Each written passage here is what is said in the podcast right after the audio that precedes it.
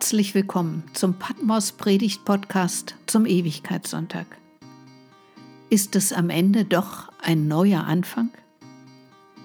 Am letzten Sonntag im Kirchenjahr erinnern wir uns an Menschen, die gestorben sind und die uns bis heute fehlen.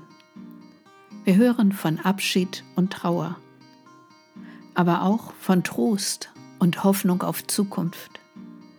Nach dem letzten Kapitel im Buch der Offenbarung des Johannes.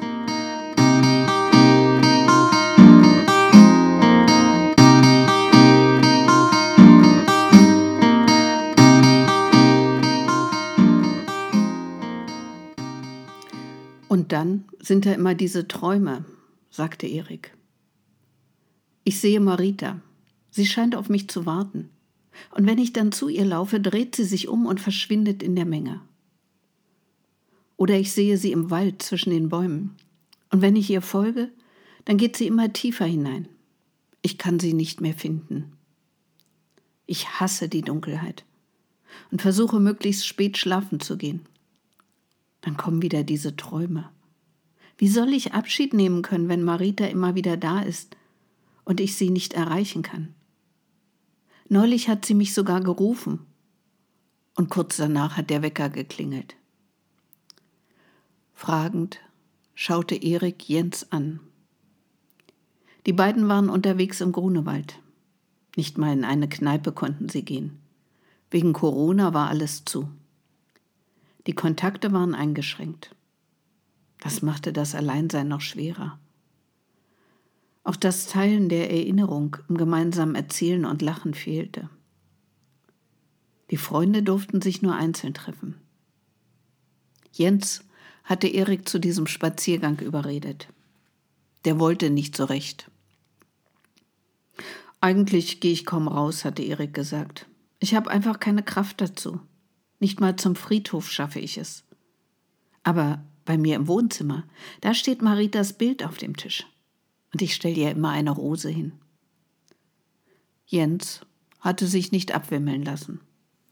Du musst mal raus, hatte er gemeint. Komm, lass uns ein Stück laufen. Bisher hatte er die meiste Zeit zugehört. Jetzt schaute er Erik an.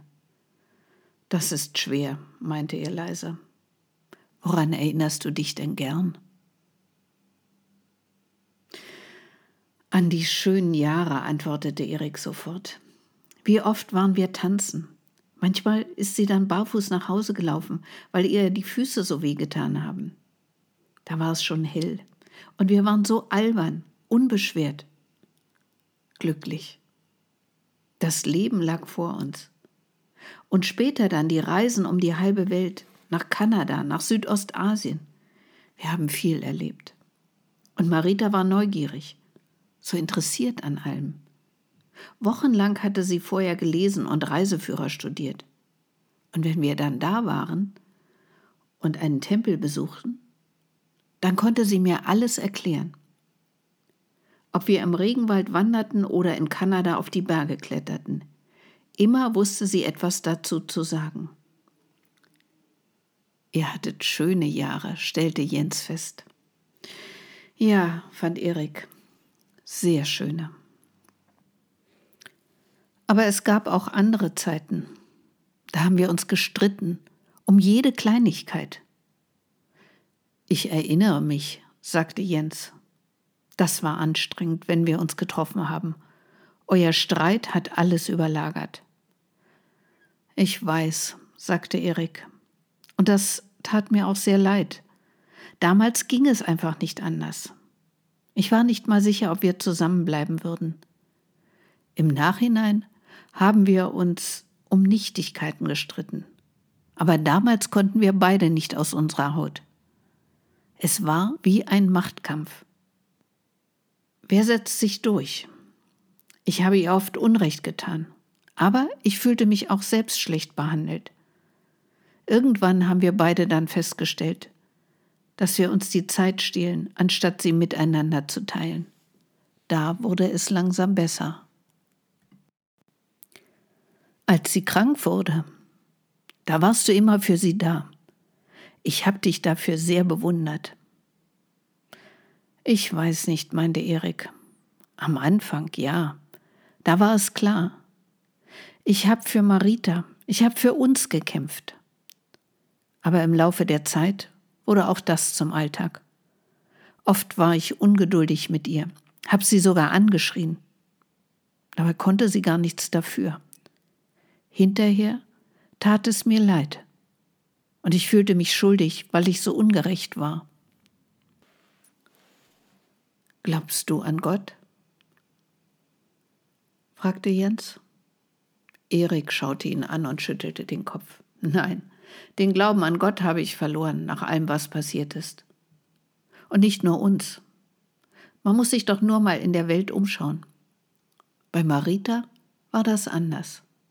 Man muss doch an was glauben, an was Höheres, meinte sie immer. Und was hat es ihr genutzt? Ich kann an keine höhere Macht glauben, es sei denn, die wäre bösartig und würde uns verhöhnen. So habe ich auch lange gedacht, meinte Jens.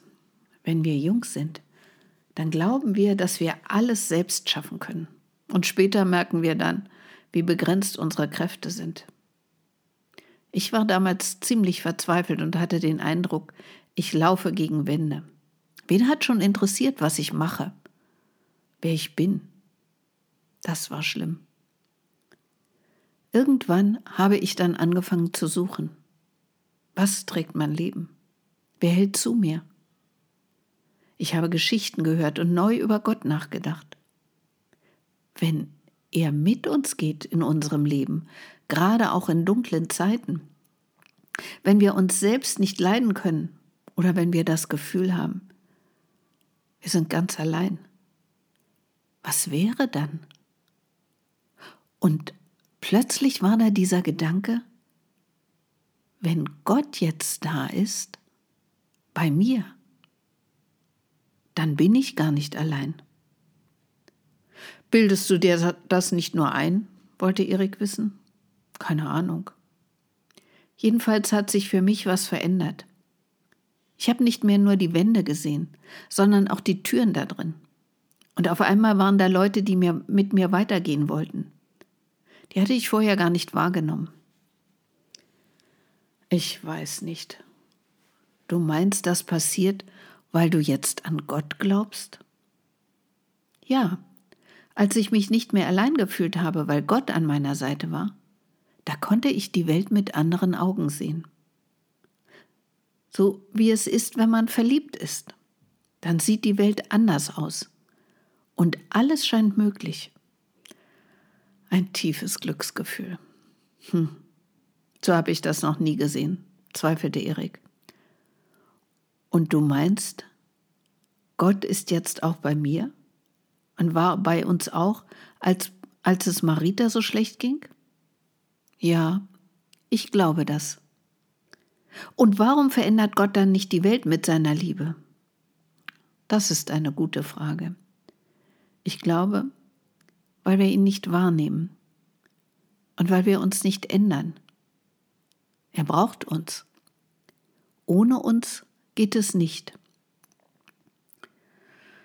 Weißt du, was am Ende im letzten Buch in der Bibel steht? in der Offenbarung des Johannes? Da sind furchtbare Kämpfe und Angst und Schrecken beschrieben. Und am Ende, da folgt ein Ausblick. Na, du wirst es mir gleich sagen. Es heißt, und ich sah einen neuen Himmel und eine neue Erde. Und ich hörte rufen eine mächtige Stimme, das ist das Haus Gottes, hier wird er mit den Menschen wohnen, er, der ihr Gott sein will. Er wird alle Tränen abwischen von ihren Augen, und der Tod wird nicht mehr sein. Kein Seufzen und Stöhnen, kein Schmerz und keine Trauer wird mehr sein. Und auch die Nacht wird nicht mehr sein.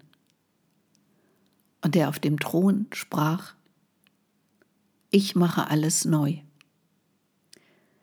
Geht es da um den Himmel, also darum, wo Marita jetzt ist, wo sie tot ist? wollte Erik wissen. Ich glaube, es geht um die Erde, um uns, um unser Leben hier, meinte Jens. Es ist die Stadt Gottes, die auf die Erde kommt, in der wir leben werden. Wir leben hier auch mit unseren Erinnerungen an Vergangenes. So wie du mit deinen Erinnerungen an Marita und die Zeit mit ihr. Sie gehört zu dir, auf neue Weise. Und damit ist deine Geschichte nicht zu Ende, denn du lebst hier mit uns. Wenn Gott unsere Tränen trocknet, dann bleibt nicht alles dunkel und traurig. Du entdeckst den Schatz eurer gemeinsamen Zeit neu in dir. Dann wird da eine große Freude über das gemeinsam Erlebte sein. Du wirst entdecken, was gut ist in deinem Leben. Die Trauer, die bleibt, wie eine Wunde, die langsam verheilt. Aber nach und nach wird sie dich weniger schmerzen. Und dann merkst du, wie lebendig du bist und was jetzt schön ist hier in unserem Leben. Dunkelheit und Angst werden vergehen, weil Gott unsere Tränen abwischt, weil er uns tröstet. So heißt es. Hör doch noch einmal.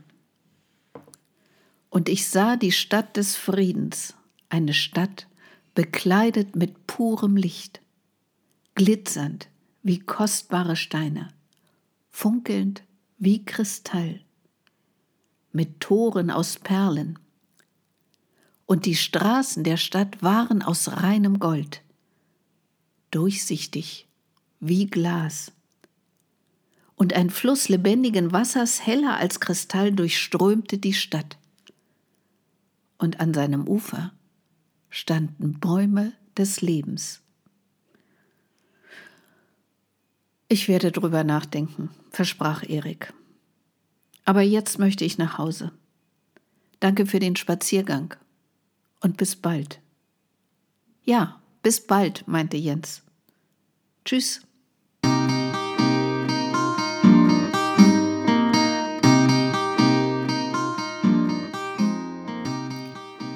Das war der Patmos Predigt Podcast zum Ewigkeitssonntag. Mein Name ist Gabriele Wuttig-Perkowski.